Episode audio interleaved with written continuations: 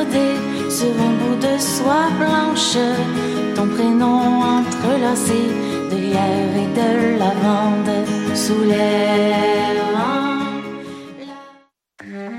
Nous baignons dans un environnement saturé de produits chimiques et de champs électromagnétiques. Les effets de ces expositions massives sont ressentis par un nombre croissant d'individus. À partir du moment où tu as cette maladie-là, ta vie est transformée complètement de A à Z. Voyez Prison sans barreaux, une incursion dans le quotidien de cinq protagonistes vivant avec l'hypersensibilité environnementale. Un documentaire de Nicole Giguère et Isabelle Ayer, présenté au cinéma du Parc dès le 7 février. Du 30 janvier au 1er février prochain, soyez de la cinquième édition du Taverne Tour. Plus de 70 artistes d'ici et d'ailleurs prendront d'assaut les tavernes de l'avenue du Mont-Royal, du boulevard Saint-Laurent et de la rue Saint-Denis. Voyez entre autres Dear Hoof, The Sallies, À la Claire Ensemble, Fred Fortin, Daniel Romano, Joseph Edgar, So Cold, Folaxoid, Dust Holes, Matt Vezio, Bon Enfant, Jonathan Person, Fudge, Mélanie Venditti, Birds of Paradise et plusieurs autres. Consultez toute la programmation et procurez-vous vos billets en ligne au tavernetour.ca. Une présentation de la Caisse Desjardins du plateau Vivez l'expérience immersive du SATFest à la Société des arts technologiques jusqu'au 28 février. Les meilleurs courts-métrages 360 degrés réalisés par des artistes d'avant-garde à travers le monde. Découvrez le programme sur sat.qc.ca. Les apatrides anonymes, c'est Mathieu, Marie-Ève et Simon qui sont avec vous pour discuter immigration, paranoïa sécuritaire et racisme, des actualités locales et internationales, des capsules humoristiques et des coups de gueule, des invités, des reportages, des grands dossiers, un agenda antiraciste et même une minute coloniale. Les apatrides anonymes sur choc.ca, c'est votre antidote contre les discours populistes et la montée de la droite identitaire. Bonsoir ou bonjour, c'est Oxpo Puccino et vous êtes sur les ondes de choc. c'est pour ça que ça bouge comme ça. Oh ça.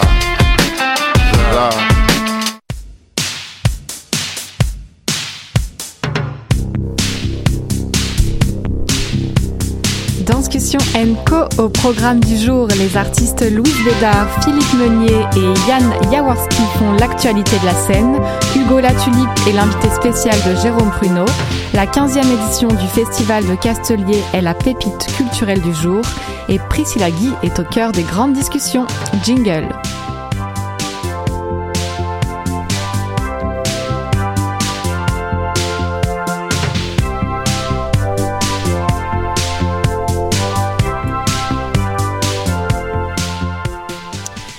Bon, Bonjour à toutes et tous, vous écoutez Danscussion Co sur les ondes de choc.ca. Nous sommes déjà le vendredi 31 janvier 2020 et vous embarquez pour 90 minutes culturelles. 37e épisode aujourd'hui, toutes les deux semaines, Danscussion Co décrypte l'actualité des arts de la scène en vous proposant des entrevues, des chroniques, des rencontres d'artistes et acteurs culturels. Tout de suite, c'est l'actu de la scène, rencontre avec des artistes qui font l'actualité des scènes montréalaises. Qui est avec nous aujourd'hui, Clara? Oui, j'ai le plaisir d'accueillir les chorégraphes d'un projet qui occupera les scènes montréalaises dans quelques, jours. On attend en fait Louise Bédard qui devrait euh, peut-être se joindre à nous. Mais pour l'heure, euh, j'ai tout de suite avec nous deux spécialistes de la gigue qui co-signent la création de la pièce Suspendue au sol, présentée à Tangente début février, et qui met en scène quatre danseurs contemporains n'ayant aucune formation en gigue. Alors j'ai le plaisir de recevoir les chorégraphes Yann Jaworski et Philippe Meunier pour nous en dire plus sur ce projet. Bonjour Yann. Bonjour. Et bonjour Philippe. Bonjour. Bienvenue à tous les deux.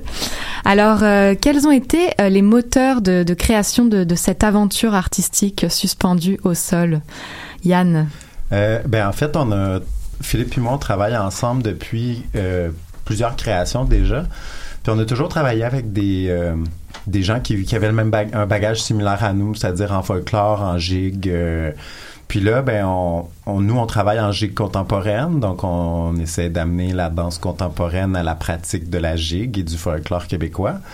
Puis là, on s'était dit, ben pourquoi pas euh, se mettre au défi, euh, se risquer, tenter le tout pour le tout en travaillant avec des gens qui viennent d'un autre monde, d'un autre univers que nous. Pour les, les auditeurs qui, euh, qui ne connaîtraient pas du tout ce qu'est la gigue, comment vous, vous la définiriez avec vos mots? Philippe, peut-être? Oui, ben en fait, euh, bon, premièrement, euh, je me considère pas comme un spécialiste de la gigue, euh, mais euh, c'est euh, c'est ma pratique euh, que je fais depuis euh, tout jeune. Euh, en gigue, euh, nous, on l'utilise beaucoup pour euh, le côté percussif. Euh, c'est euh, une danse podorythmique, donc avec les pieds majoritairement. Ce qui nous inspire beaucoup euh, dans notre travail, c'est beaucoup aussi le, folklore en général, le folklore québécois, c'est-à-dire tout ce qui appartient au, euh, euh, à la tradition, c'est-à-dire par rapport aux formations ou, ou même à la musique, mais on va pas utiliser une musique traditionnelle pour le faire. On va chercher à vraiment plus dans la déconstruire au même titre que la danse, que le folklore. On n'est pas dans la virtuosité de la gigue non plus. Euh, on est vraiment plus dans le senti, essayer d'avoir, euh, de faire sortir des émotions plus par rapport à euh, cette percussion là, le fait justement que c'est très groundé, mais ça peut être très aérien à la fois. Donc c'est d'aller chercher un peu ces subtilités là, de les rentrer dans dans le corps, comment que la gigue peut être répercutée dans le reste du corps, comment les membres peuvent se, se, se laisser en toute liberté aller, parce que c'est très vertical la gigue, hein, on Mhm. s'entend euh, à la base, c'est vraiment euh, un corps droit, puis des bras euh, qui se qui, qui, qui, qui vont un peu partout, hein, qui se laissent aller, disons. Euh, on essaie de, c'est ça, de mettre notre sauce là-dedans euh, depuis euh, le début de nos collaborations. Là.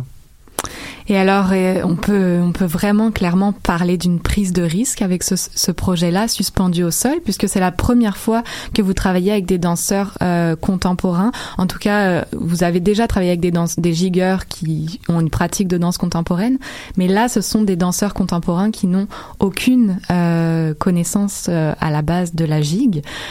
Pourquoi cette, cette mise en danger? Mais je pense, en fait, notre, notre envie, c'était de se dire, bon, ben, on a quand même, on a quand même exploré la gigue sous plusieurs formes avec des corps qui ont les capacités de giguer, les capacités rythmiques, les capacités physiques, euh, les, la- les qualités, capacités techniques aussi que requiert la gigue. C'est quand même une, ça demande quand même plusieurs années de, de travail et de pratique pour bien maîtriser euh, la gigue. Puis là, ben, c'était de se dire, ok, est-ce qu'on on n'a jamais travaillé avec des danseurs contemporains. Comment on peut pousser notre forme d'exploration en gigue contemporaine plus loin? Alors, la réponse qu'on a trouvée ou qu'on a voulu explorer, c'était de se dire, allons chercher des gens qui n'ont aucune connaissance, qui n'ont aucun bagage, mais qui ont des corps avec des capacités autres que les corps que nous, on connaît, qu'on a l'habitude de travailler. Puis, donnons-leur le bagage qu'ils sont capables d'absorber en gigue et puis travaillons à partir de ça pour voir qu'est-ce qu'on peut aller chercher, qu'est-ce qu'on, jusqu'où on peut trouver, jusqu'où on peut voir la gigue, jusqu'où on peut entendre la gigue sans nécessairement qu'elle soit concrète euh, dans le résultat final. Comment, ouais, comment on peut explorer, comment on peut jouer avec ça sans que les corps maîtrisent le, le, le vocabulaire.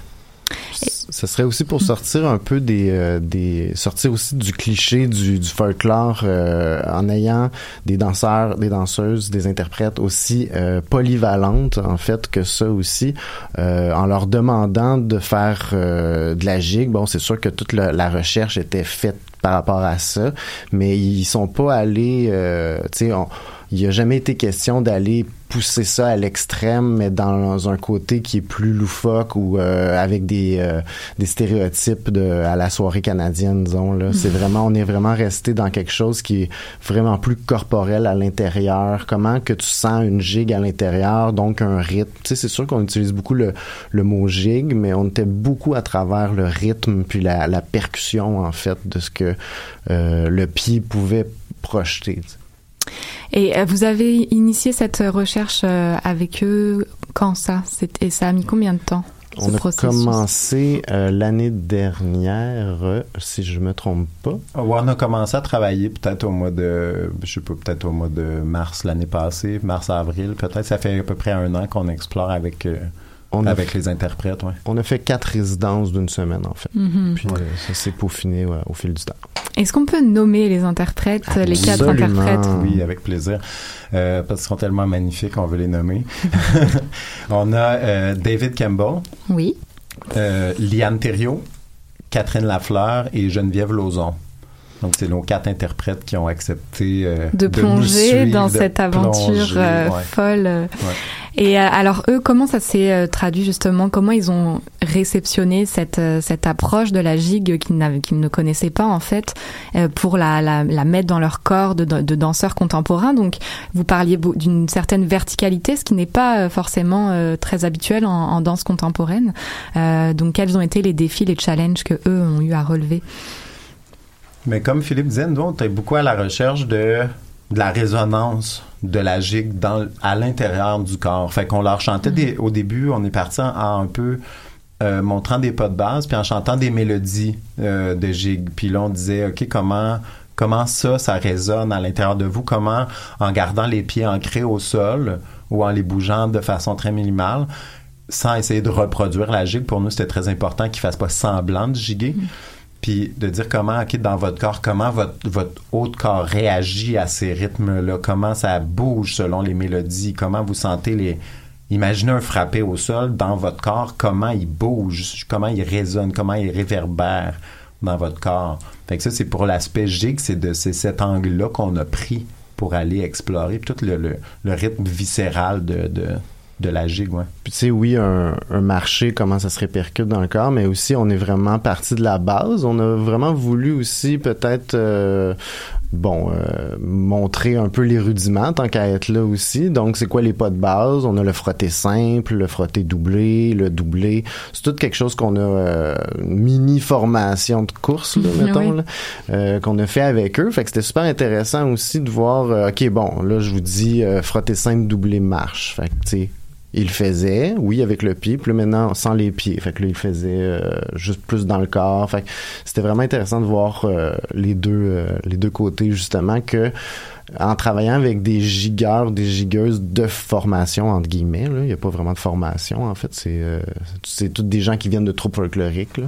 mais en travaillant avec des gens avec un bagage en gigue, ces gens-là euh, sont tellement habitués de faire frotter simple, doubler marche, Oui. que automatiquement, ça va donner, euh, que ça soit un gigueur ou l'autre, ça va donner la même chose dans leur corps, à force, parce qu'ils sont tellement habitués de le faire. Mais euh, Catherine, Liane, Geneviève, David, euh, frotter simple, doubler marche, ça leur dit absolument rien. Fait que, tu sais, les possibilités sont infinies par rapport à ça. C'est super euh, intéressant pour nous de, le- de le travailler avec ça aussi. C'est qui ont vraiment été aptes à aborder la matière sans aucune censure. Mhm. Ça a ouvert des portes. Ouais. Et euh, vous, travaillez quand même beaucoup à la déconstruction de la de la gigue euh, traditionnelle québécoise euh, et, sur l'exploration du, folklore dans une esthétique contemporaine. Alors comment justement comment on travaille cette déconstruction? C'est quoi c'est quoi qui vous intéresse dans la déconstruction de la gigue traditionnelle?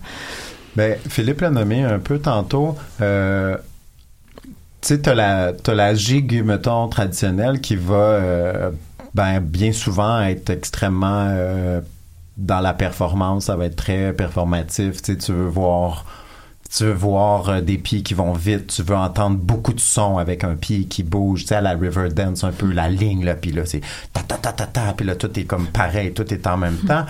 Puis nous, ce qu'on essaie d'aller chercher, c'est de la déconstruire, de travailler, exemple, avec juste un frotté du pied au sol, comment ce frotté-là, entre les sons, comment le frotté peut amener à transmettre une émotion, parler de comment il peut parler, comment si tu prends juste le frappé, comment les intensités de volume, comment ça peut jouer.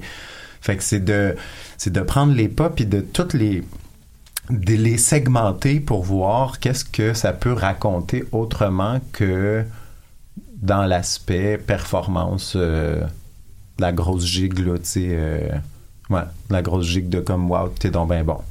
Puis ça fait beaucoup de son. Ce qui est très intéressant aussi par rapport à cette à utiliser du matériel qui est plus simple parce qu'on est vraiment plus euh, aussi justement euh, là-dedans c'est de aussi voir tous les sons parasites qu'il peut y avoir tu sais euh, oui un frotter simple marche marche pour reprendre mon super exemple mais entre le frotter simple il y a des euh, il y a oui des des impacts au sol mais entre les il y a aussi un léger frottement, il y a peut-être un petit euh, le talon qui se dépose, qui laisse quelque chose, puis tous ces sons-là qui viennent se greffer à un son clair, si on les accentue, ça fait quoi aussi? Si on travaille sur euh, seulement le ce frottement-là, justement, du pied, si on essaie de plus avoir d'impact, mais on essaie de garder la même, le même tempo, la même rythmique. C'est dans une autre production qu'on a fait, euh, une production in situ, vu qu'on était euh, dehors, euh, souvent sur du béton, des trucs, puis la gigue, ça reste quand même de la percussion au sol, puis euh, c'est euh,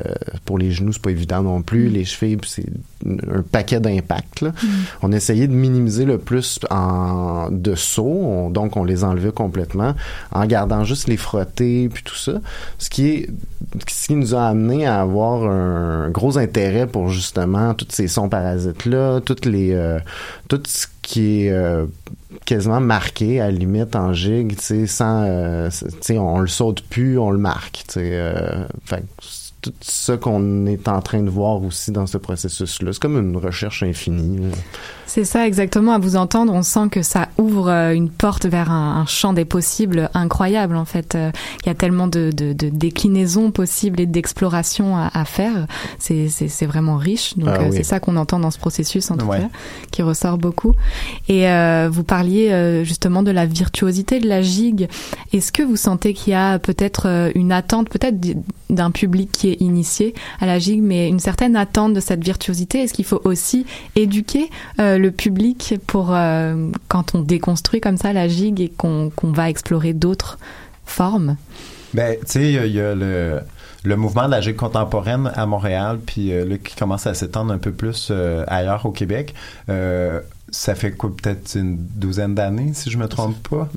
Plus de 20, là, Plus- une en vingtaine. tout cas, ça fait quand même un bon, un bon moment que ça existe. Puis au début, les gens du milieu folklorique étaient extrêmement réticents à ces explorations-là. Mais au fil du temps, par les chorégraphies de d'autres d'autres chorégraphes du milieu, euh, les gens se sont comme habitués. Alors là, pour les gens du milieu, euh, clairement que ça a désintéressé des puristes, Mm. puis c'est correct aussi, c'est pas grave. là. Mais il y en a d'autres que ça, ça leur a ouvert des nouvelles portes. Fait qu'au niveau de l'éducation, euh, je crois pas qu'il y a à, une certaine éducation à faire. Je crois que les gens sont prêts à ça, personnellement. Puis, ben, tu sais, c'est sûr que le public qui, qui nous connaît, les gens qui nous connaissent du milieu, ben, tu sais, ils seront pas vraiment surpris de voir ça. Ils savent très bien de la façon qu'on travaille, donc il n'y aura pas un choc. euh, Non, surtout présenté à tangente Ouais. dans un public quand même euh, habitué. Ouais, c'est ça, ouais. Mhm. Fait que, tu sais, je pense que j'ai confiance que la réception soit quand même bonne, mais euh, puis c'est peut-être l'autre l'autre public qui qui a pas qui a besoin de qui aurait besoin de, de nouvelles portes ou de nouvelles clés Mhm. pour euh, pour répondre, mais je pense que Ouais, je pense que le, le, le blend entre les deux se fait quand même de façon assez euh, polie et gentille pour euh, être accessible. Mais un de, un de nos objectifs de ce projet-ci aussi, parce qu'on a eu beaucoup d'objectifs. On aime, on aime les entendre, on veut tout savoir. Un de nos objectifs était aussi de faire un spectacle de, de imaginer un show que euh, un public, disons, euh, contemporain euh, va venir voir ce spectacle-là, puis verra pas nécessairement euh, de la gigue. Tu sais, tu la vois pas. C'est un show de danse. C'est ça, Mhm. nous autres aussi, qu'on on considère qu'on fait aussi. Là. Euh, Les, les, petits, les petites boîtes, des fois, euh, on tripe moins là-dessus. Mais euh, le public, par contre, qui, justement, a plus de connaissances du niveau traditionnel, en voyant ce spectacle-là, peut avoir peut-être des certains outils pour essayer de faire des liens. c'est- cette espèce de mince ligne-là qu'on essaie de jouer. Fait c'est pour ça que là, on est vraiment dû de rentrer en représentation puis de voir. Moi, je suis bien intrigué, justement, de savoir si euh, on a réussi un peu notre pari là de si tu connais les codes, est-ce que tu les vois? Si tu les connais pas, est-ce que tu les vois pas? Est-ce que je sais pas trop? J'ai Mm. bien hâte de voir. Mais ça, ça arrive très très bientôt. Vous allez avoir les réponses à vos questions ou encore plus de questions et c'est tant mieux. Ouais. Une question qu'on aime poser souvent euh, à Danscussion Co, c'est qu'est-ce que la qu'est-ce que la scène, qu'est-ce que ce médium pour vous? Euh, Alors j'aimerais vous entendre sur ça. Qu'est-ce que ça représente la scène aujourd'hui en 2020 pour toi, Yann? Ben, je trouve surtout par rapport à par rapport à la pratique euh, d'où on vient, là, le- le- les ensembles traditionnels, la, musique folklorique, le folklore. Euh, c'était très euh, très convivial, c'est zéro dans un mode de représentation. Les ensembles folkloriques, oui, ça devient un, mode de représentation. Puis là, je trouve que d'amener cette pratique-là dans l'univers, dans le- dans le monde de la danse contemporaine, que je mets en, entre guillemets aussi parce que la danse d'aujourd'hui, c'est de la danse contemporaine, peu importe tu viens de où. Mais euh, je trouve que c'est c'est un peu euh, c'est un peu un statement pour moi de d'amener ça sur scène de dire euh, oui c'est là que je viens c'est mes racines je ne suis pas gêné puis je ne suis j'ai pas honte à montrer que je les je les travaille aujourd'hui à mon goût euh, au quotidien, puis d'en faire ce que je veux parce que ça m'appartient. J'en prends possession, puis pour moi, d'être sur scène, puis de le, de présenter sur une scène, c'est un peu un, statement par rapport à ça, de, dire comme, oui, je viens de... Je viens du folklore, mon bagage c'est le folklore, je n'ai pas euh, de format, je suis un, autodidacte en danse contemporaine et je m'assume, j'ai aussi un bagage et j'ai aussi une valeur euh, dans, dans ce milieu-là. Mhm. Et Philippe, pour toi, la scène Mhm. Ben, euh, ben, je trouve que c'est euh, aussi un. C'est aussi un peu un privilège, je trouve, de pouvoir. euh, parce que, le, bon, reste qu'on a parlé un peu de, de- du mouvement de la gigue contemporaine, ça reste un très petit milieu quand même. Il n'y a pas beaucoup d'acteurs de, de la gigue contemporaine qui ben, qui vont jusque-là ou qui se permettent d'aller jusque-là aussi. Euh, euh, le mouvement grossit, oui. Euh, il cherche, à- avec Bijico d'ailleurs, qui cherche à développer des nouveaux chorégraphes, euh, des nouveaux interprètes aussi. Euh, puis c'est d'amener ce mouvement-là un peu on... Moi, c'est un peu comme ça aussi, je le vois, là. C'est de, justement, mettre ce mouvement-là sur la map, mettons. C'est c'est de, de, voici, aujourd'hui, deux chorégraphes en G contemporaine qui présentent un spectacle. Euh, c'est sûr que on... L'idéal, c'est qu'il y en ait plusieurs, euh, mais je sais pas trop où je m'en vais avec ça. On comprend l'idée. Merci pour ta réponse. Merci. Alors, euh, à quoi on convie les spectateurs euh, pour cette soirée? À quoi vous les Qu'est-ce que vous avez envie de leur dire pour les inviter à venir voir cette pièce suspendue au sol à tangente Ben, je pense que c'est c'est c'est une équipe complète qui se met en danger, autant nous comme chorégraphes que autant les interprètes, que tout le monde aborde des des médiums qu'ils ne connaissent pas beaucoup, connaissent mais pas euh, pas en profondeur. Une équipe de collaborateurs aussi qui a pris énormément de risques en se lançant dans cette euh, dans cette euh, dans cette aventure là.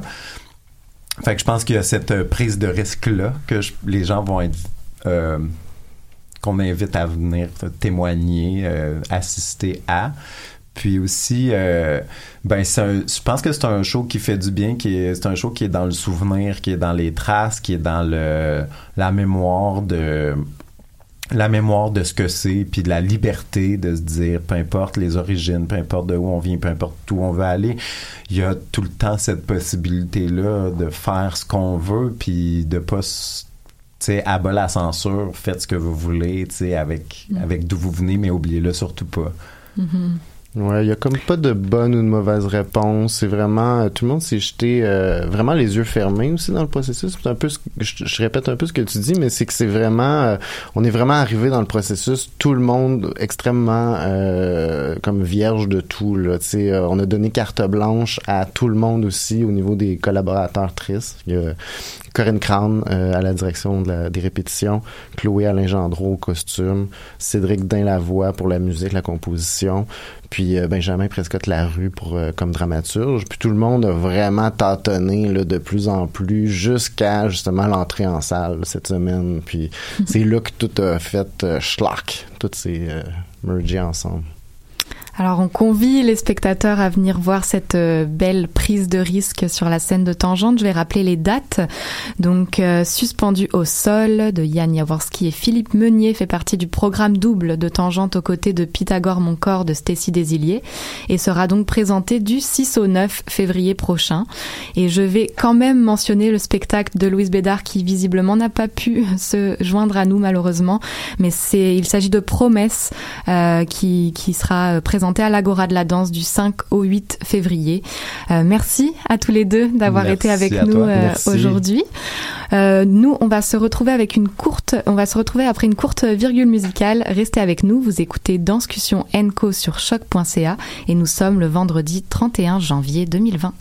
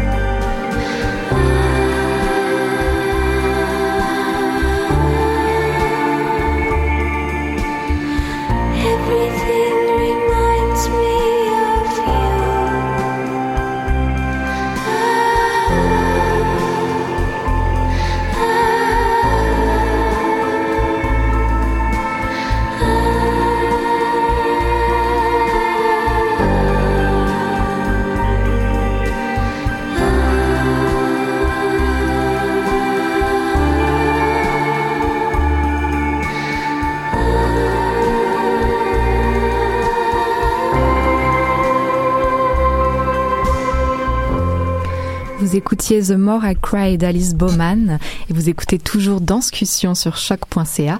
Alors après l'actualité de la scène, le moment est venu de retrouver la chronique engagée de notre collaborateur Jérôme Pruneau. Bonjour Jérôme. Salut. Aujourd'hui, tu nous proposes une entrevue. Ton invité est Hugo Latulipe, cinéaste, producteur et écrivain. Et il est, si tout va bien, à l'autre bout du fil. Bonjour Hugo. Bonjour. Bienvenue. Alors Hugo, je te laisse entre les mains de notre cher Jérôme Pruneau. Oui, merci. Bonjour Hugo, bienvenue Bonjour. à la discussion. Plaisir d'entendre euh, cet homme du Bas-Saint-Laurent euh, parmi nous. Euh, donc, comme le disait ma collègue, cinéaste, producteur, euh, auteur québécois, écoute, j'ai pas envie de me lancer dans la description de qui tu es tellement la page Wikipédia parle d'elle-même. Alors, j'ai envie de garder du temps pour qu'on discute et de renvoyer tous nos auditeurs à la page Wikipédia de Hugo Latulippe et vous allez voir combien cet homme est prolifique. Alors, écoute Hugo, j'ai eu dans mon bas de Noël un petit livre qui s'appelle Pour nous libérer les rivières. J'adore le titre, je trouve ça très poétique. Et avec un sous-titre encore plus sympathique qui est Plaidoyer en faveur de l'art dans nos vies. Alors, ma première question, Hugo, pour toi, toute simple, c'est d'où t'es venue cette envie d'écrire ce plaidoyer? En fait, euh, c'est une c'est une idée qui vient de Nicolas Langelier, qui est éditeur chez Atelier 10. Euh, bon, on se connaît depuis un bout de temps. Il lit un petit peu euh, à gauche, à droite ce que j'écris. Euh, moi, j'ai l'habitude d'écrire principalement pour le cinéma documentaire que, que je fais, c'est qui est mon métier. Euh, puis je dis toujours, ben au fond, j'écris pour cinq, six personnes, les gens qui, qui lisent mes scénarios, parce que j'écris un peu euh, pour jeter ce que j'écris éventuellement. J'écris pour tourner. Euh, mais c'est un vrai plaisir pour moi l'écriture. Je dis souvent que c'est d'ailleurs beaucoup plus simple que le cinéma, l'écriture. On a besoin d'un crayon, d'un papier ou d'un ordinateur. Puis ça va plus vite Alors qu'au cinéma, on a besoin au cinéma, on a besoin de, de- de dizaines de personnes puis de, de budget important. Mais c'est quelque chose que j'aime faire. C'est peut-être euh, une- forme de, de création qui est la plus directe, je dirais, vers ce qu'on ce qu'on pense vraiment, ce qu'on voit vraiment, ce qu'on imagine vraiment. C'est il n'y a pas de filtre avec l'écriture. C'est complet. Puis dans ce sens-là, j'ai trouvé ça extrêmement satisfaisant d'écrire ce petit livre-là, de finalement de, mettre dans une boîte tout ce que j'avais en tête, qui, euh, bon, pour revenir au sujet, qui euh, ont, ont- ont, euh, besoin d'être défendus aujourd'hui, c'est-à-dire notre, notre rapport à l'art, la place de l'art dans nos vies. Euh, donc est-ce qu'il j'avais y a- envie de faire ça. Est-ce qu'il y a eu un, un élément déclencheur, euh, Hugo, pour ça, au-delà de, au-delà de, de ce que tu nous dis avec ton éditeur? Est-ce que toi, il y a quelque chose qui, qui était en toi depuis longtemps, là, que tu avais absolument besoin de sortir? Ben, un petit peu comme tous mes projets de, de films d'ailleurs, il y a quelque chose de Gaston Miron disait de totalisant dans ce projet-là, c'est-à-dire que il y a un peu de tout. Il y a comme euh, une espèce d'envie de régler, je veux dire, le sort du monde en une seule petite boîte, en une seule œuvre. Puis il y a ça là-dedans. Il y a, y a le rapport à l'art aussi, mais c'est presque un prétexte pour parler de notre rapport au monde, de notre rapport euh, à la politique aussi, de notre rapport au territoire. Donc, il est question d'art, mais il est question aussi de rapport euh, à la vie, je dirais, dans ce, dans ce livre-là. Il y a quelque chose de philosophique, j'imagine, même si je suis, un, je suis un païen en philosophie. je suis juste un cinéaste, je suis juste un quelqu'un qui met ensemble des histoires humaines. Euh, mais euh, bon, la, la philo, c'est un, domaine qui m'intéresse beaucoup. C'est sûr qu'on ressent euh, beaucoup, euh, je te cite, un monde de, l'intuition et des sentiments euh, dans ce petit livre. Je l'ai quand même parcouru comme un peu un guide, comme si l'art était un, outil pour penser et exister en dehors de la boîte. Mais est-ce que tu penses que c'est quelque chose qui est encore possible Ou possible tout simplement? Ça, certainement. Réfléchir en dehors de la boîte, les arts permettent ça dans un dans un monde de plus en plus euh, hégémonique, de plus en plus utilitariste, de plus en plus économique. Mais bon, euh, dans le système qui est le nôtre, le système capitaliste, tout a une utilité, tout a une fonction, tout se monnaie. L'art résiste à ça, au fond. Puis c'est pour ça que pour moi, c'est une manière. D'ailleurs, je parle un peu dans le livre du, rapport des enfants avec, les arts que je trouve fondamental, très important, qui a déjà été plus riche qu'aujourd'hui euh, dans les écoles du Québec. Euh, je trouve que c'est important d'initier les enfants à la pensée oblique, puis à, tout ce qui est en dehors de la boîte très jeune. Euh, moi, les arts ont permis ça dans ma vie. Moi, je viens d'un d'un milieu extrêmement normal, ordinaire, de la classe moyenne québécoise. Euh, d'une ville ordinaire et normale, euh, la région de Québec. Il n'y a pas plus ordinaire et normal que la région de Québec. Puis, je, dirais que les je dirais que les arts m'ont permis de, de sortir de moi très jeune, d'imaginer des façons d'être au monde qui sont obliques ou en dehors de la boîte. Euh, je remarque dans ton, dans ton livre, à travers la lecture, tranquillement, quand on avance, on s'aperçoit euh, aussi de tout ce qu'on perd, de tout ce qu'on a perdu. Euh, Est-ce que tu, dirais que l'art peut être un liant de tout ce qu'on perd? Tu parles de, retrouver beaucoup de choses, retrouver le beau, retrouver le sacré. Si, si c'est un ciment, quelle, serait, quelle en serait, selon toi, la, bonne recette? Euh, ben, c'est une manière d'être ensemble. J'aime bien l'i- l'idée du ciment. Euh, je pense que les arts sont une manière d'être ensemble qui est extraordinaire. Il y a un de mes amis, euh, Philippe Ducrot, le, dramaturge québécois, qui dit souvent qu'il faut retrouver le sens de la cérémonie et que le théâtre permet ça, d'être ensemble dans un lieu. Euh, le rapport aux arts et à la culture dans les, disons, 10-15 dernières années, c'est de plus en plus centré autour du salon, autour de nos maisons, parce que on a accès aux arts. euh, bon, je pense au cinéma forcément là, euh, de notre salon, puis de moins en moins on se réunit pour participer ou pour vivre l'art ensemble. Donc euh, c'est pour ça que pour moi il y a un rôle de l'art dans la cité, c'est que l'art fait ça, nous réunit, puis on a besoin d'être réunis. On est de plus en plus morcelés, de plus en plus des petites cellules euh, prétendument autonomes, mais certainement pas, pour vrai. Euh, je pense qu'on a besoin de retrouver le sens du collectif, puis les, les arts peuvent ça.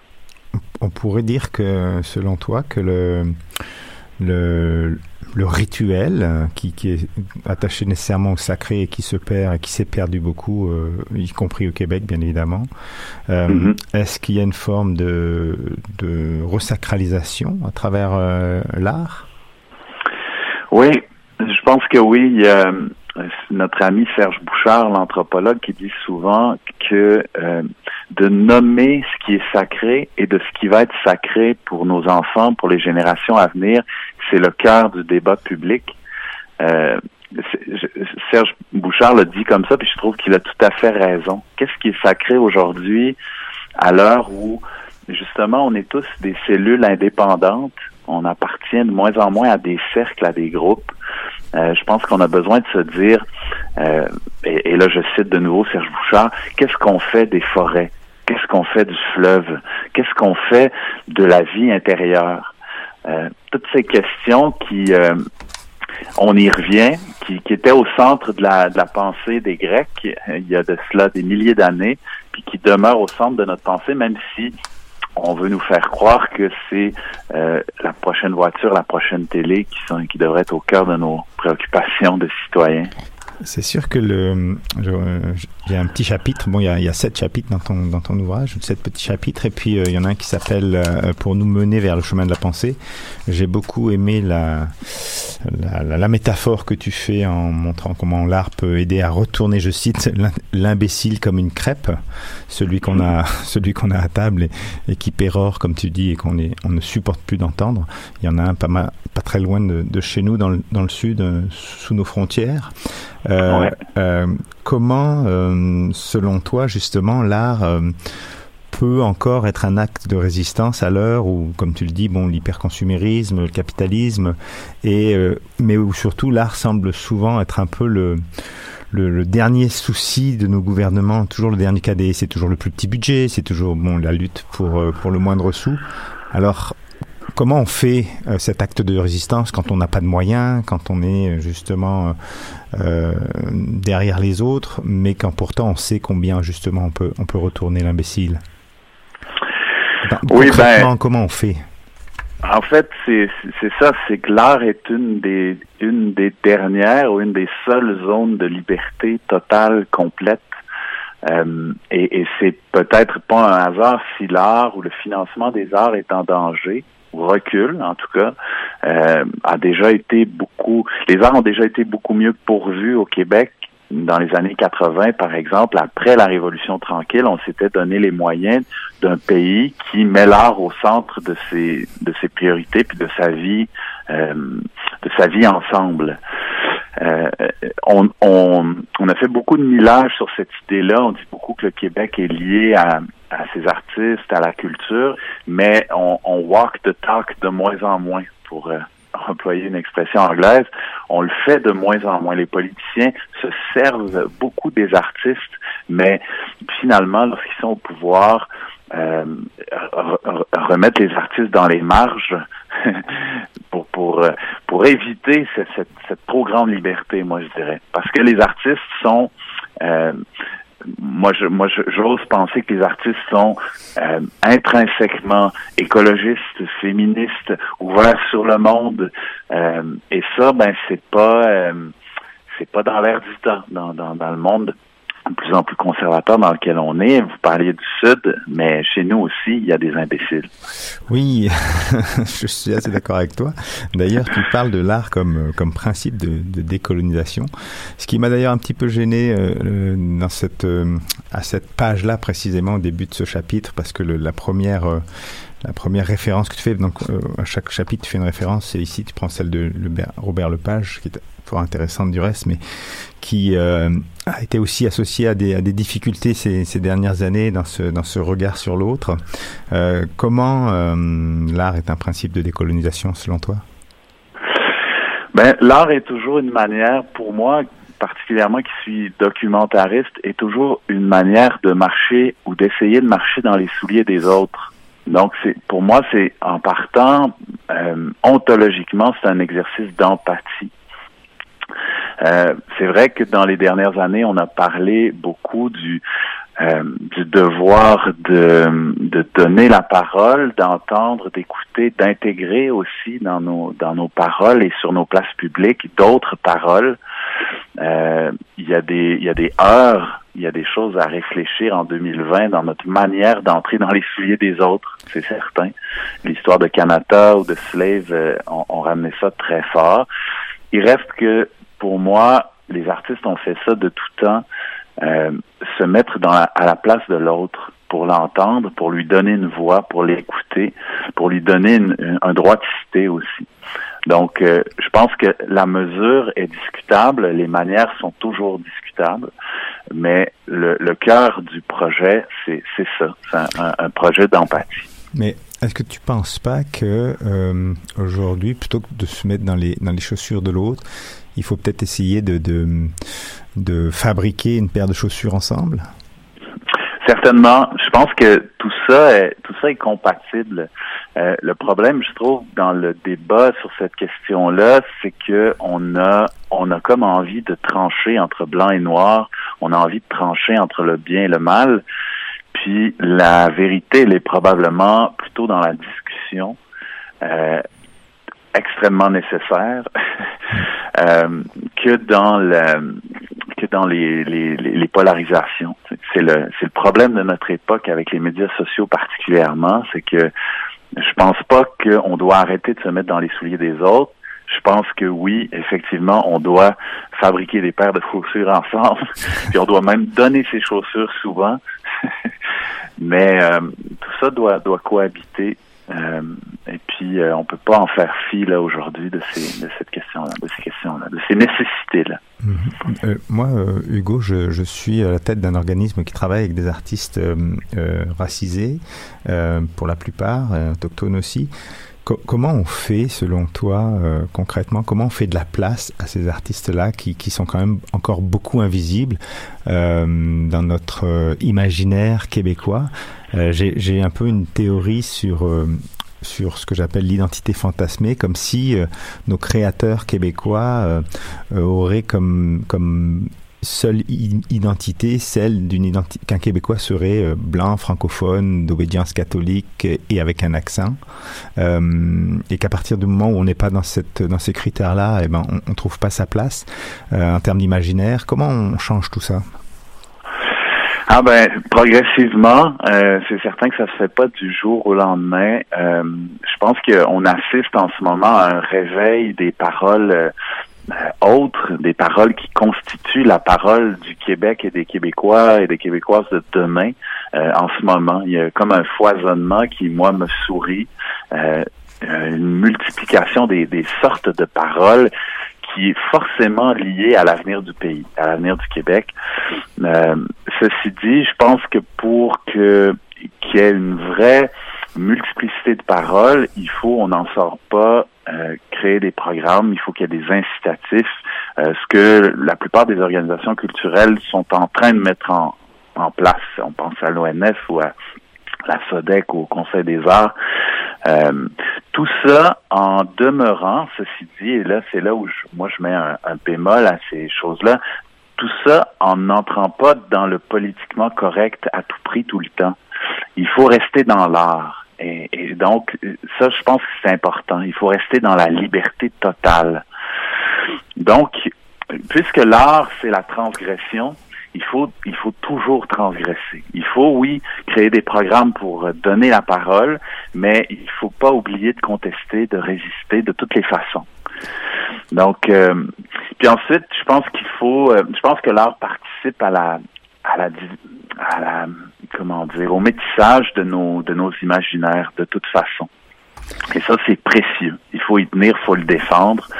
Euh, je pense que le monde de demain, il va être constitué de, de cet amalgame, de ces amalgames que nous allons être, en se mélangeant les sangs, mais en se mélangeant aussi les, rêves.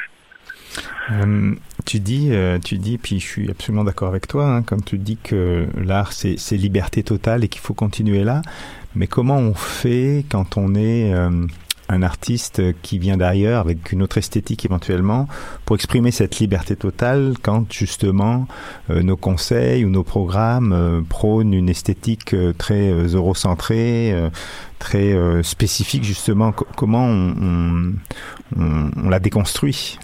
Qu'est-ce que- qu'est-ce qu'un un, artiste comme toi qui a aujourd'hui quand même une, grande notoriété au Québec et qui a, des moyens, comment tu peux toi à, à ton niveau agir pour euh, faire entrer en dialogue ces différentes esthétiques-là et leur laisser de la place? Ben, il faut défendre, comme je disais, je pense qu'il faut défendre les programmes qui euh, qui favorisent l'équité, qui favorisent la parité, qui favorisent la représentativité aussi démographique dans les, les résultats des concours, des conseils des arts et des autres institutions. Euh, il faut donc, pour quelqu'un comme moi, qui est, qui est un homme blanc euh, né ici d'âge moyen, il faut laisser sa place souvent. Euh, puis je, je, je, pense que c'est ce qui est en marche en ce moment, c'est ce qui est en train de se passer. Moi, je, d'ailleurs, je, jamais je me plaindrai de ça parce que j'y crois, mais forcément, je, tourne beaucoup moins que je tournais aujourd'hui. Parce que d'une part, il y a de moins en moins d'argent vers les arts et la culture, mais aussi parce que les programmes favorisent euh, une forme d'équité. D'abord, il y a beaucoup plus de femmes qui font des films aujourd'hui qu'il y a 10 ans ou 15 ans au Québec. Puis, je pense J'ose croire, espérer qu'il y a de plus en plus des gens issus de la diversité qui réussissent à produire. Euh, mais je pense que le, le changement va se faire tranquillement. Il faut déjà que des gens nés ailleurs puissent rêver faire des films au Québec, par exemple. Euh, je suis pas certain que ce, ce, ce, rêve-là est rendu accessible encore. Et je pense, je pense pas, par exemple, si on regarde la télé, il y a tellement peu de gens nés ailleurs dans notre télé, c'est pas normal que des enfants puissent imaginer devenir un, ac- des act- un, un acteur dans la vie. Il n'y a pas de modèle, oui. Il y a peu de modèles. Mais il y en a de plus en plus. Moi, je vis dans le Bas-Saint-Laurent. C'est certain que j'en vois encore moins qu'en ville. J'ai habité à Montréal pendant 25 ans. J'avais l'impression que jusqu'à il y a trois ans, cette transition-là, elle a été en marche dans, dans nos grandes villes ou en- dans notre grande ville. Euh, sur le territoire du Québec, c'est une autre chanson. Euh, c'est pas euh, c'est pas tout à fait entamé encore. Il y a du boulot à faire, mais la semaine passée encore, moi, j'étais devant Natacha Canapé-Fontaine qui est en train de roder son, son premier spectacle ici à Rivière-du-Loup. Euh, et la salle était comble, était pleine, c'était magnifique. Euh, je pense que on se réjouit d'entendre la, la langue des Inuits euh, parler sur nos scènes de, de, plus en plus. Une dernière question avant de te quitter, Hugo. Euh, ton dernier chapitre euh, de, de cet ouvrage pour une nouvelle narration du monde. En quoi euh, ou comment, encore une fois, euh, on va on va changer le narratif et quel et vers quel narratif? Tu parles un peu de l'environnement, bien évidemment, mais vers quel narratif on va? Ben, je pense qu'on va vers une, euh, une- tu sais, pour parler de la du Québec plus particulièrement, on va vers une narration qui qui qui va être multiple d'abord, parce que euh, comme tous les pays du Nord, on va être la terre d'accueil de plus en plus de gens, et c'est ça qui va façonner le Québec qui vient, et c'est très bien. C'est- certain qu'il faut euh, avoir des lignes de force dans notre projet. Par exemple, moi, je, je pense que la langue française est une ligne de force sur, sur notre territoire. Euh, je pense que la question d'un pays résolument écologique et écologiste, c'est une ligne de force pour le Québec. Je pense qu'un pays qui prend acte des, de la présence des nations qui étaient là avant nous est une ligne de force de la culture québécoise. Euh, mais donc, inventer une, une nouvelle narration du monde, c'est probablement en discuter tous les jours. C'est probablement contester celle qui est la, celle de la majorité qui tous était les là jours. avant. c'est probablement aussi, comme on disait, euh, marcher dans les souliers des autres, fabriquer des souliers ensemble. C'est tout ça. C'est complexe. C'est pas, euh, ça se tranche pas sur les médias sociaux par un oui ou par un non. Euh, c'est un état d'esprit peut-être qui, qui, qui, est- qui est fondamentalement constructif et, amoureux, je dirais, J'aime beaucoup ce dernier mot. Écoute, merci beaucoup euh, Hugo. C'était vraiment un plaisir de discuter avec toi. Euh, Je, rappelle à nos auditeurs donc pour nous libérer les rivières, plaidoyer en faveur de l'art dans nos vies, publié à l'UCAM. C'est un petit livre de 84 pages, 84 pages qui se lit en quelques heures, mais c'est une vraie poésie. Ça fait du bien. Alors merci pour le bien. Euh, moi, ça m'a reposé à Noël, Hugo. Alors j'espère qu'on se croisera à l'occasion. Et puis bonne bonne continuité continuation euh, dans le Bas-Saint-Laurent. Merci beaucoup. Un grand plaisir, Jérôme. Au plaisir. Bonne Mais- journée. Merci toi aussi. Au revoir. Merci Hugo, merci à tous les deux pour cet échange passionnant. Jérôme, on te retrouve dans deux émissions pour poursuivre ces prises de parole et réflexions toujours aussi pertinentes. Quant à nous, chers auditeurs, avant de se retrouver pour la pépite culturelle du jour proposée par ma complice Maude, je vous propose d'écouter Larry Kidd avec son titre Tout va bien. Et tout va bien puisque nous sommes ensemble jusqu'à 14h.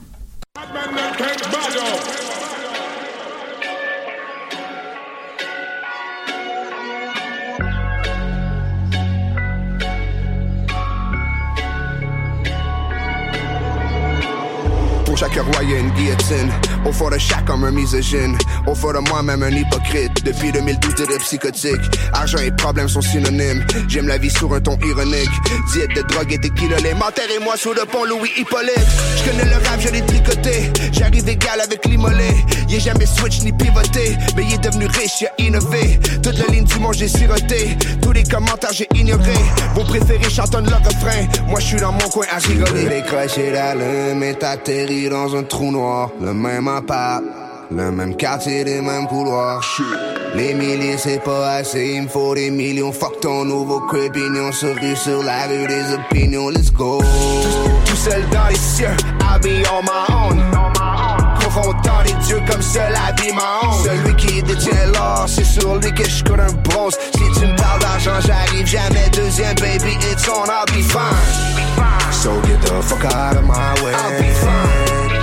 Oh non, j'ai pas besoin de ton aide. I'll be fine.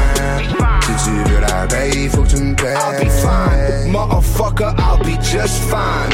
Oh oui. Toute ma vie, on me dit, mon petit, t'es pas assez bon, t'es pas assez beau. Everything's impossible. Mama, I'ma prove him wrong. Le a coulé sous des ponts. Mon boy Loudy, c'est des best, c'est des meilleurs qui comptent. Do it for the cookie, get your nookie on. Parle d'argent ou nous quittons. Mes patins sont Mike Tyson, that time with the koofy on. J'me fous comment tu t'appelles. De plus de moi, plus jamais de tes années de sleep sur moi. Maintenant, c'est mon sud à. Tu veux décrocher la lune, mais dans un trou noir. Le même appart. Le même quartier, les mêmes couloirs. Les milliers, c'est pas assez, il me faut des millions. De retour sur Danscussion Co, j'ai le plaisir de prendre en charge l'entrevue pépite culturelle du jour.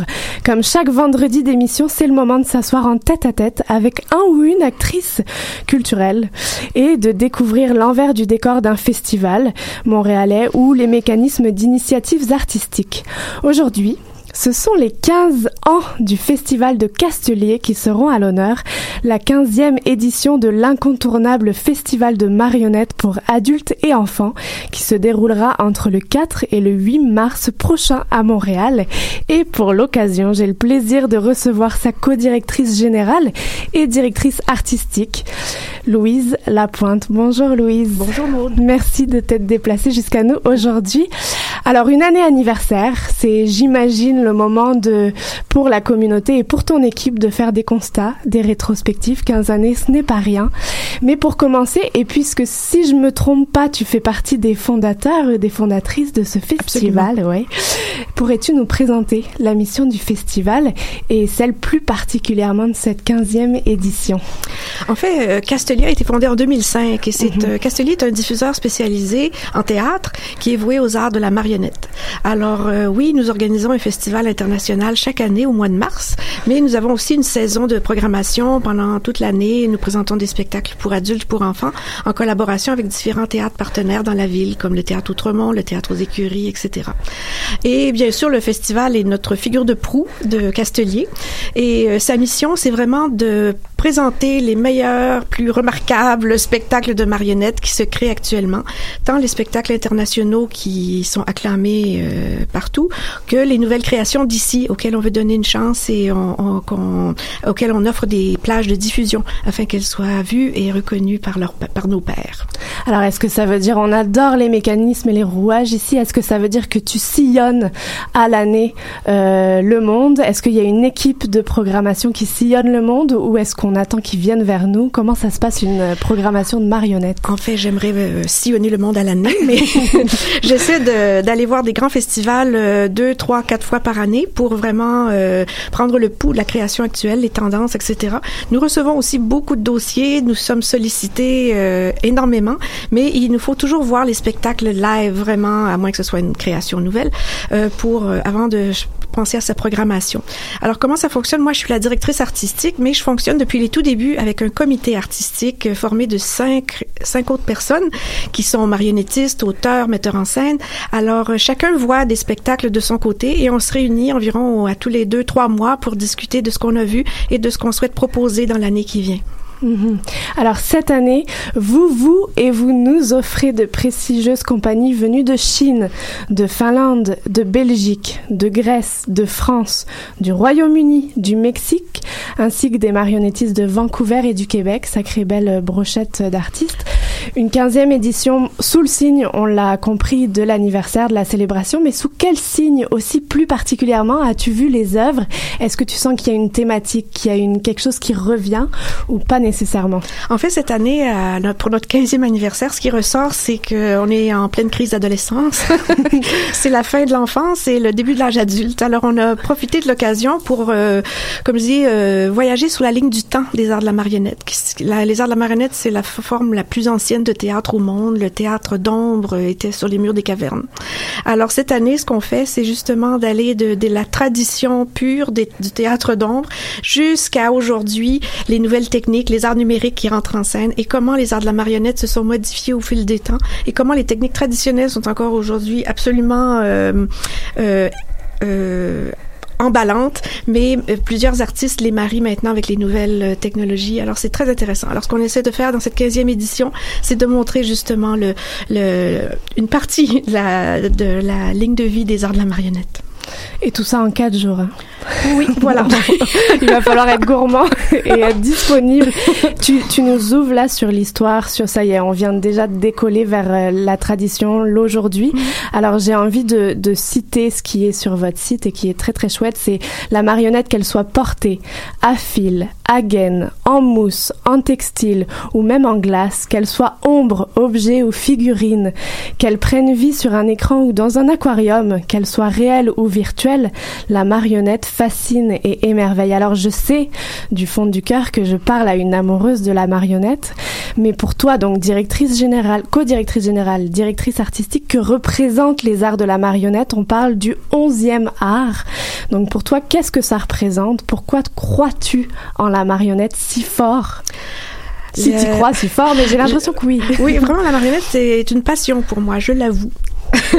Et euh, sa force euh, réside, je crois, en sa puissance d'évocation, non seulement à travers une discipline artistique, mais avec toutes les disciplines qu'elle s'est mariée. Alors, la marionnette est, euh, mélange les arts visuels, utilise les arts visuels, utilise le geste, la danse, le mouvement, les sons, la musique, euh, aussi le, le, le théâtre d'image, etc. Et je trouve que c'est ça une des forces de la marionnette, c'est un art qui est infini dans les moyens de d'expression. Et ce- parce que c'est si visuel, ça ne passe pas nécessairement par le texte. Et c'est ce qui vient me chercher, moi, personnellement, beaucoup. C'est comment un geste, mais le bon, peut nous faire, peut nous transporter dans un univers extraordinaire. Alors, la marionnette, pour moi, demeure euh, une forme d'art euh, exceptionnelle, métaphorique, poétique. Et euh, je consulte parce que c'est une passion. Ce que j'entends, c'est qu'on n'est pas dans la délimitation de discipline quand la danse, le théâtre, tout ça ont besoin de, de, de plus d'étiquettes ou de délimitation. Euh, quelle est la particularité forte des arts de la marionnette et, et on parle de cet art ancestral aussi.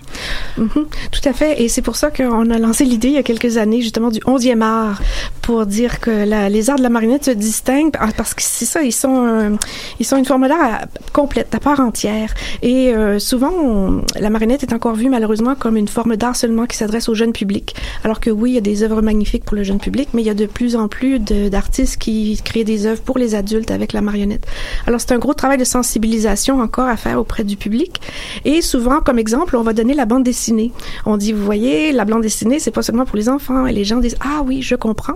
Et la bande dessinée, euh, il y a quelques années, était reconnue comme le neuvième art. Alors, on s'est dit, tiens, lors de notre onzième anniversaire, on lance l'idée que les arts de la marionnette, c'est le onzième art. Alors, on, on a lancé l'idée. Il n'y a pas de formulaire à remplir ni rien, mais c'est l'idée aussi pour euh, donner toute l'ampleur aux arts de la marionnette qu'ils méritent. Est-ce que le, le monde suit sur cette, euh, l'international suit sur cette euh, onzième art? Oui, ça commence. Je vous avoue, on a lancé l'idée à l'international au, au cœur de, l'UNIMA, qui est l'Union internationale de la marionnette, qui est, qui est la doyenne des organisations euh, théâtrales au monde. Elle a été fondée en 1929 à Prague. Et euh, l'UNIMA organise des congrès à tous les quatre ans. Et en 2016, nous avons lancé cette idée lors du dernier congrès et elle commence à faire son chemin. Onzième art, c'est j'aime beaucoup cette idée-là. Quand on traverse la programmation, on voit toutes sortes de thématiques et je pense particulièrement on peut pas- passer d'une thématique du conte du guerrier, du conte guerrier à la crise des migrants. Alors j'ai envie de pousser ma question quelle fonction sociale a ou pourrait avoir la marionnette?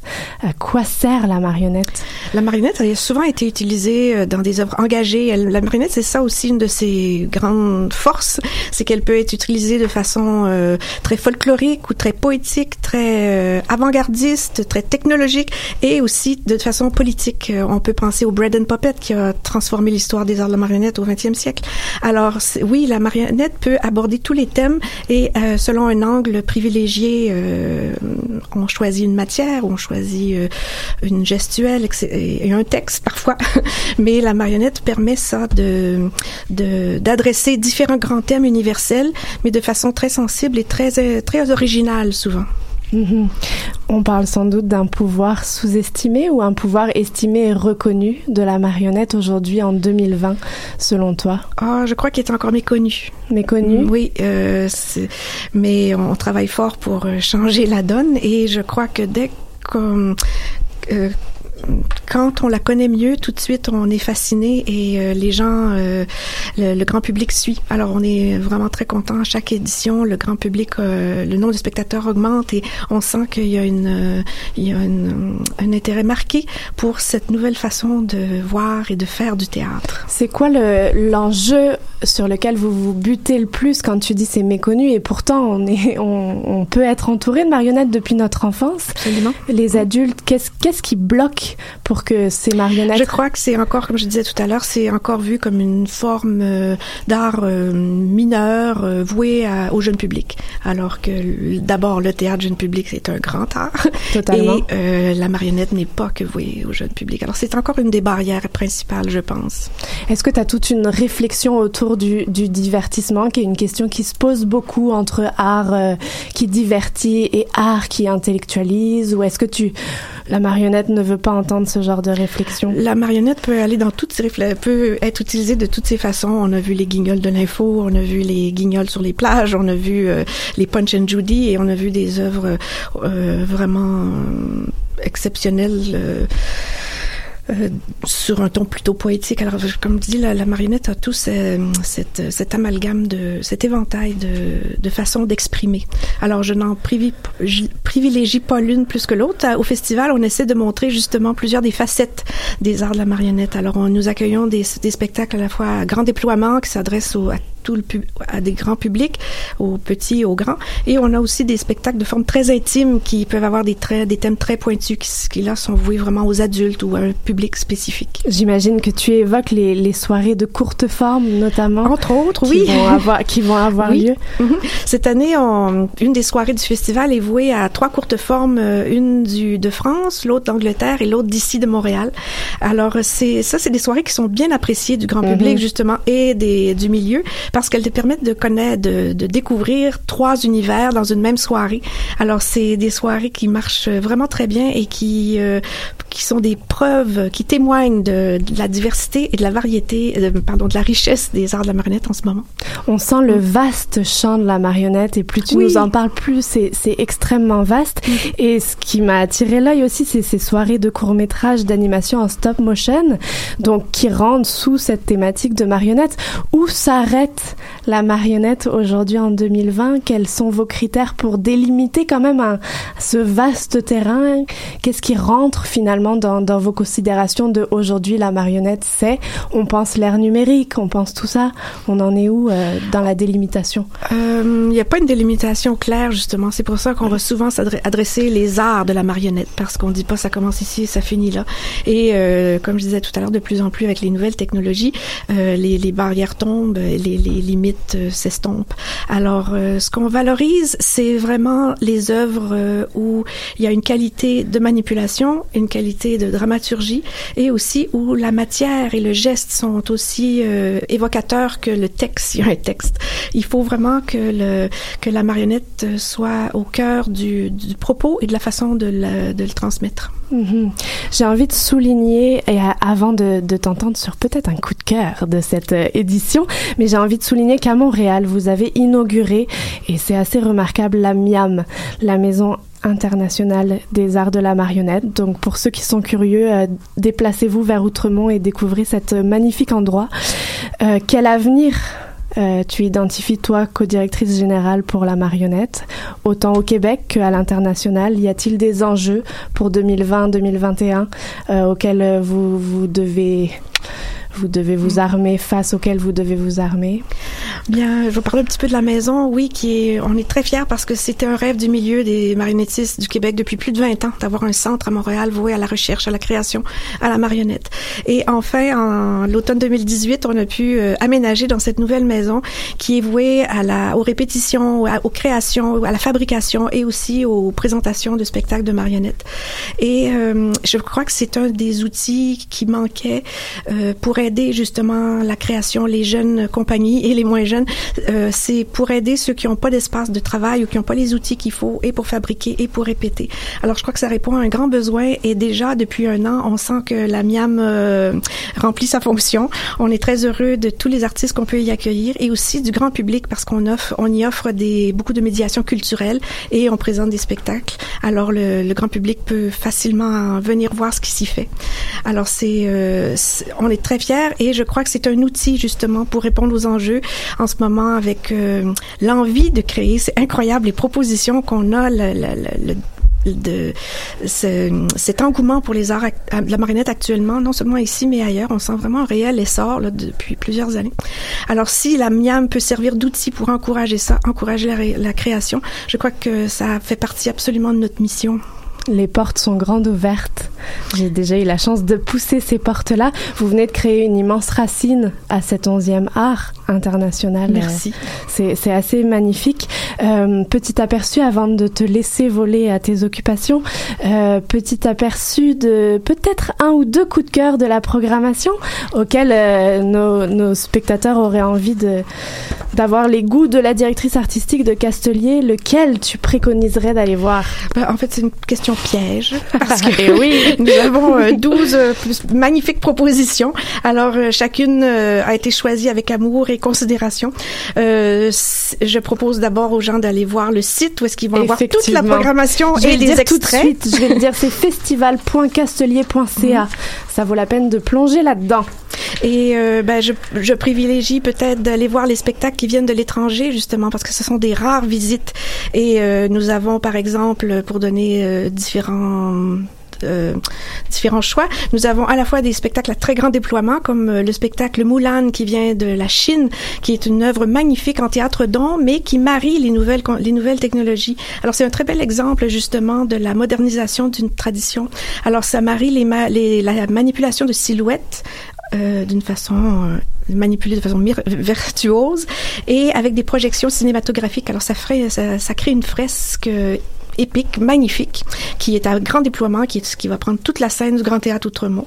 Et de même, nous accueillons aussi euh, Terre Invisible qui vient de Finlande, où là, c'est vraiment dans un espace très intime. Ce sera justement présenté à l'Amiam, où un couple de jeunes artistes euh, vont... euh, euh, traiter du, de la- du traitement médiatique actuel de la, grise, de la crise des migrants. Alors, c'est un spectacle sans parole qui est fait avec des, mi- des figurines miniatures sur leurs deux corps d'interprètes et de danseurs. C'est fantastique. Merci, ce n'est qu'un début. On vous invite à découvrir cette programmation. Merci beaucoup, Louise, et Merci, toute ton équipe qui est à, à tes côtés et derrière toi pour travailler à ce festival. Petits et grands, en famille ou en solo, c'est le moment de changer de dimension, clairement, et de vous engager à découvrir ceci, c'est pas déjà fait, les Casteliers. Merci, Louise. Donc, on rappelle que c'est du 4 au 8 mars 2020 à Montréal, du thé- théâtre Outremont euh, au Jésus. Euh, et on peut découvrir. Et le festival Ouf, peut-être que je recevrai le, également l'équipe qui est derrière ce festival. Oui, c'est leur septième édition et on est très heureux d'avoir ce petit frère euh, qui officialise le IN. On a un off qui s'appelle le OUF et euh, on travaille vraiment euh, en bonne collaboration et euh, on utilise en fait le même café-théâtre pour euh, comme lieu de rassemblement de tous les festivaliers et c'est là que le OUF présente leur, euh, les spectacles de, souvent de la relève et des, des plus jeunes compagnies. Alors euh, c'est vraiment une semaine où la marionnette envahit Outremont et on invite tout le monde. Merci beaucoup. On vous souhaite un très bel anniversaire. Merci beaucoup. On se retrouve pour euh, les grandes discussions. Clara reprend l'antenne juste après moi et on se fait une courte page musicale. Restez à l'écoute. Yeah, yeah, yeah, yeah, yeah, just yeah. Yeah, yeah, yeah, yeah, till kid. Yeah, yeah, yeah, yeah, yeah, just yeah. Yeah, yeah, yeah, yeah, till kid. Du skulle nok vide, så lad det være. Bare selv selv frem.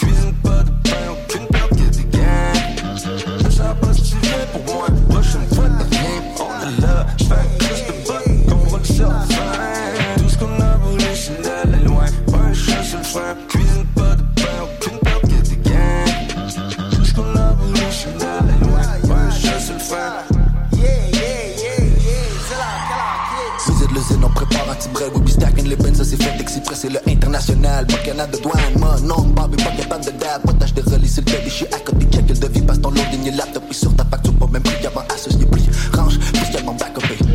Évidemment, garage, this badge, porté de mon tout de suite après plexiglas. Ok, custom, le tir connaît le sexy, nah, carré, the, ben oui, c'est mon Terry Fox, break a leg, bro. Ah, Jason.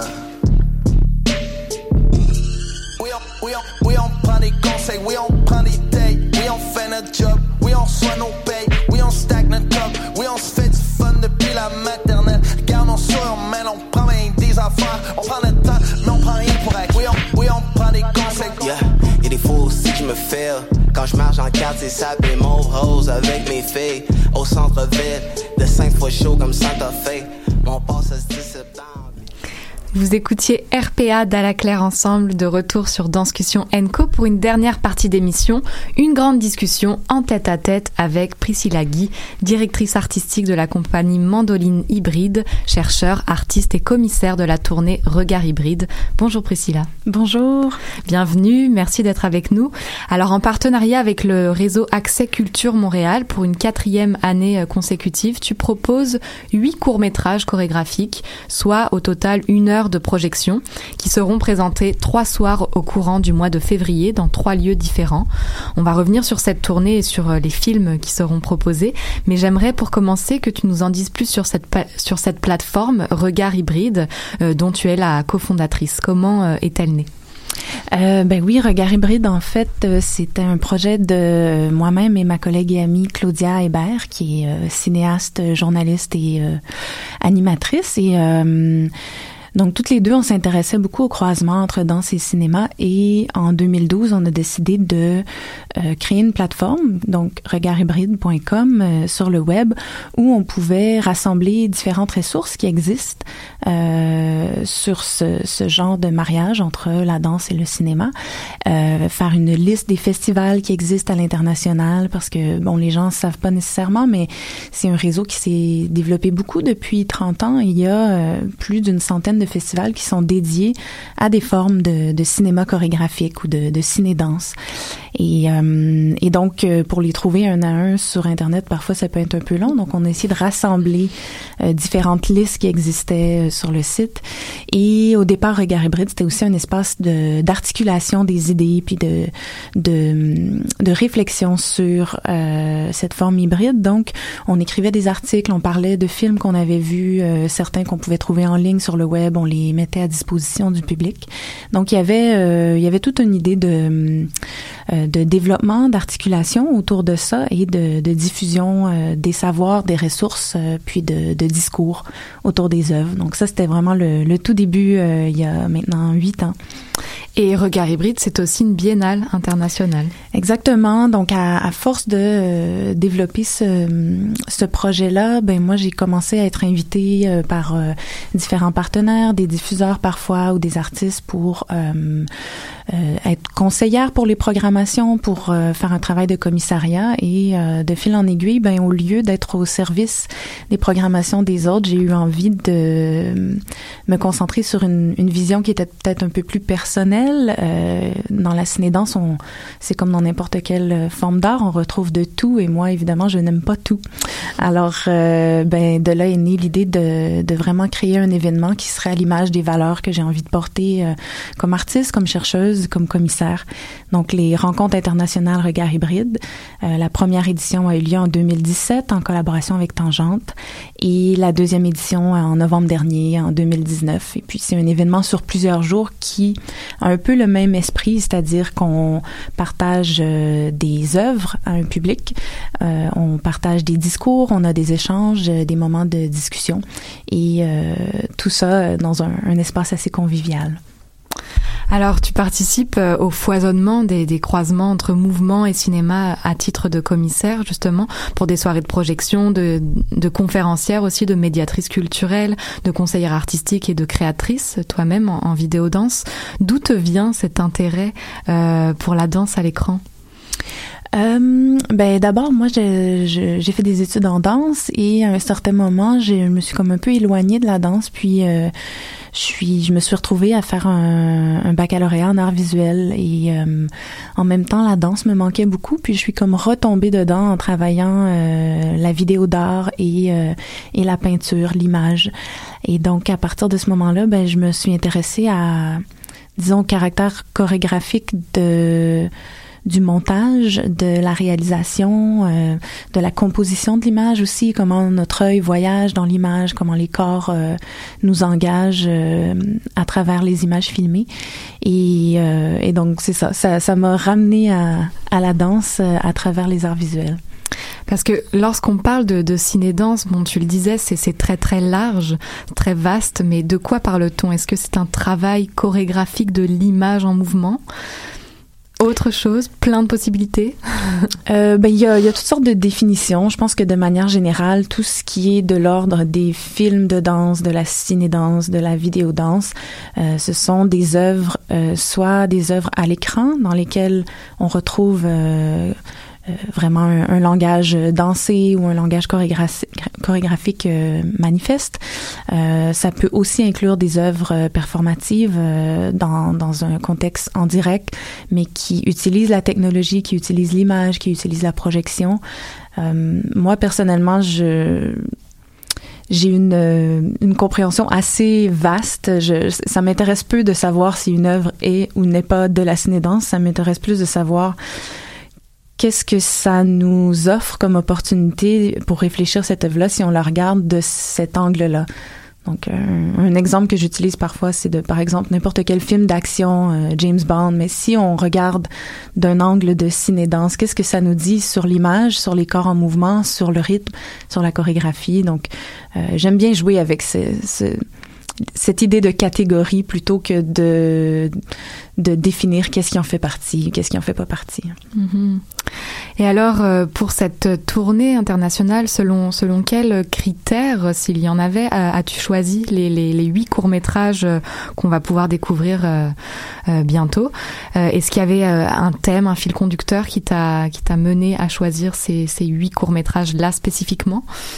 Euh, ben en fait, les courts métrages, euh, ils sont issus de la dernière euh, édition des rencontres internationales Regard hybride, euh, pour laquelle il y avait un thème euh, déjà qui était euh, entre culture populaire et, et création low tech. Donc euh, nécessairement, euh, ces huit films-là sont issus d'une première réflexion qui a été faite euh, par sept commissaires. Donc il y avait euh, six autres euh, personnes qui m'ont accompagné pour faire la la sélection des œuvres pour les rencontres. Donc, euh, ces films-là déjà répondent à ça. Mais après, pourquoi avoir choisi ceux-là?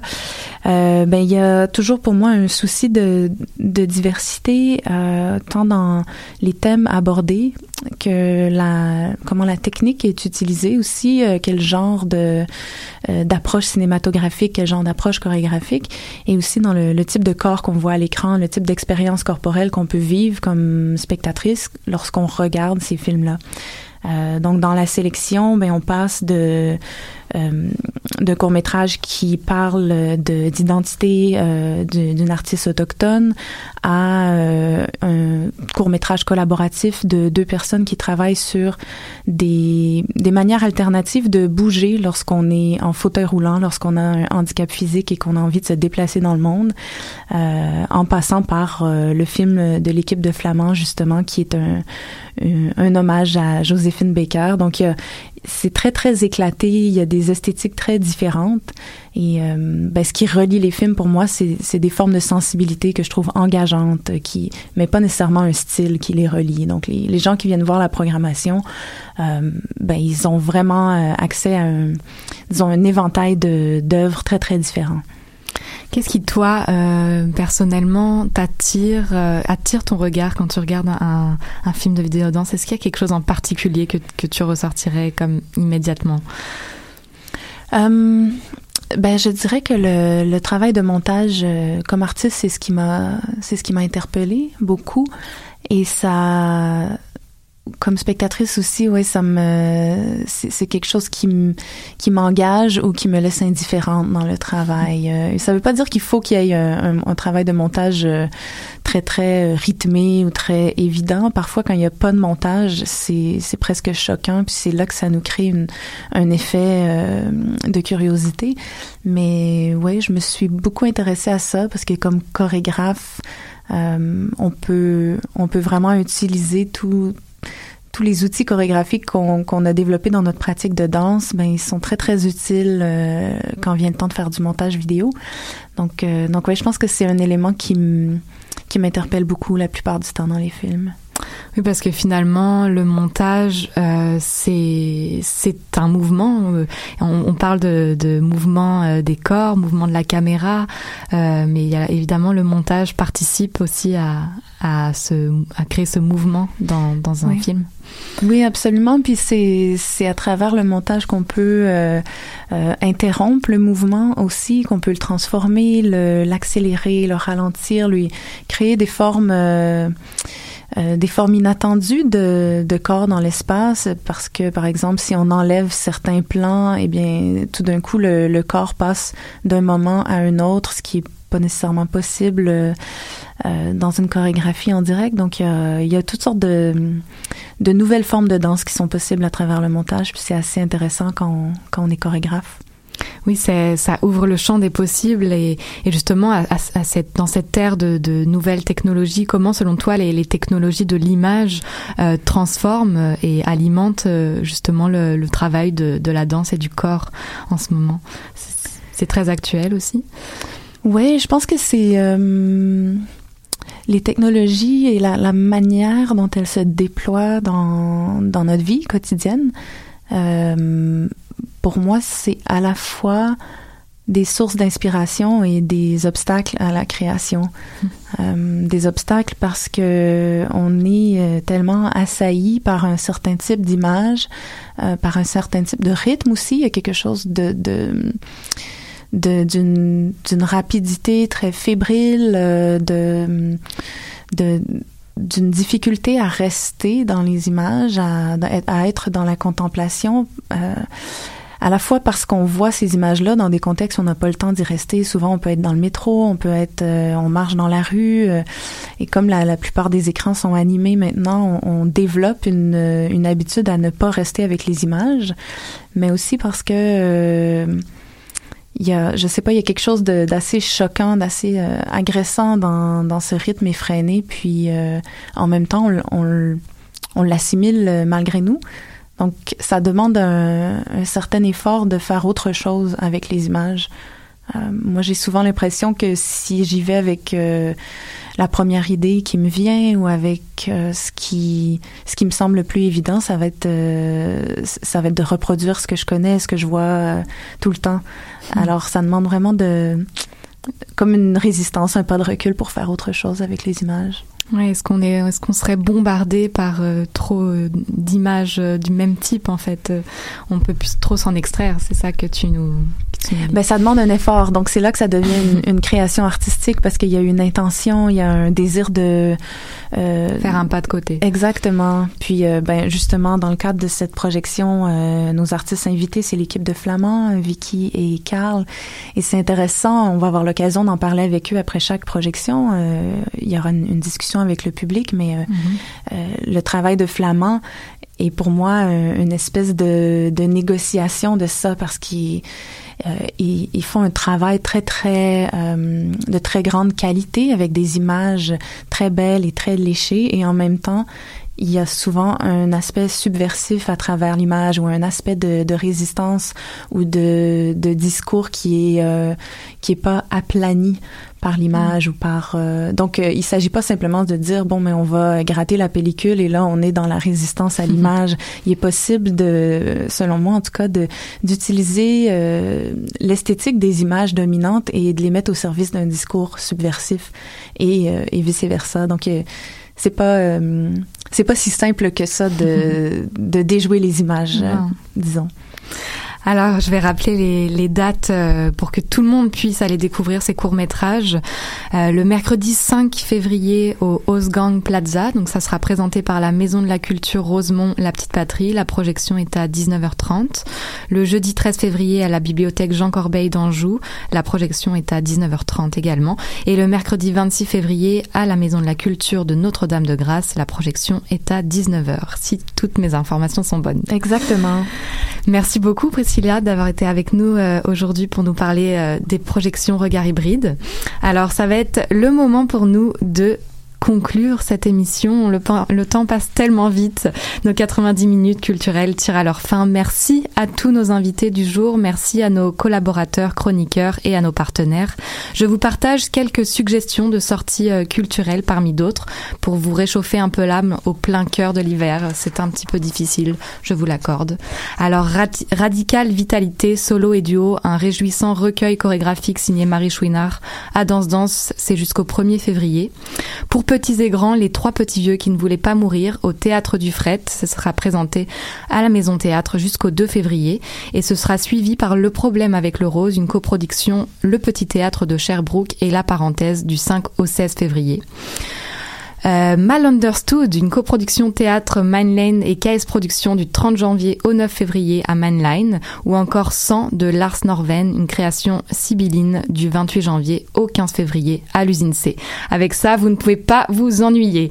Nous, on se retrouve dans deux semaines, le vendredi 14 février 2020, pour une nouvelle émission de Danscussion Enco sur les ondes de choc.ca.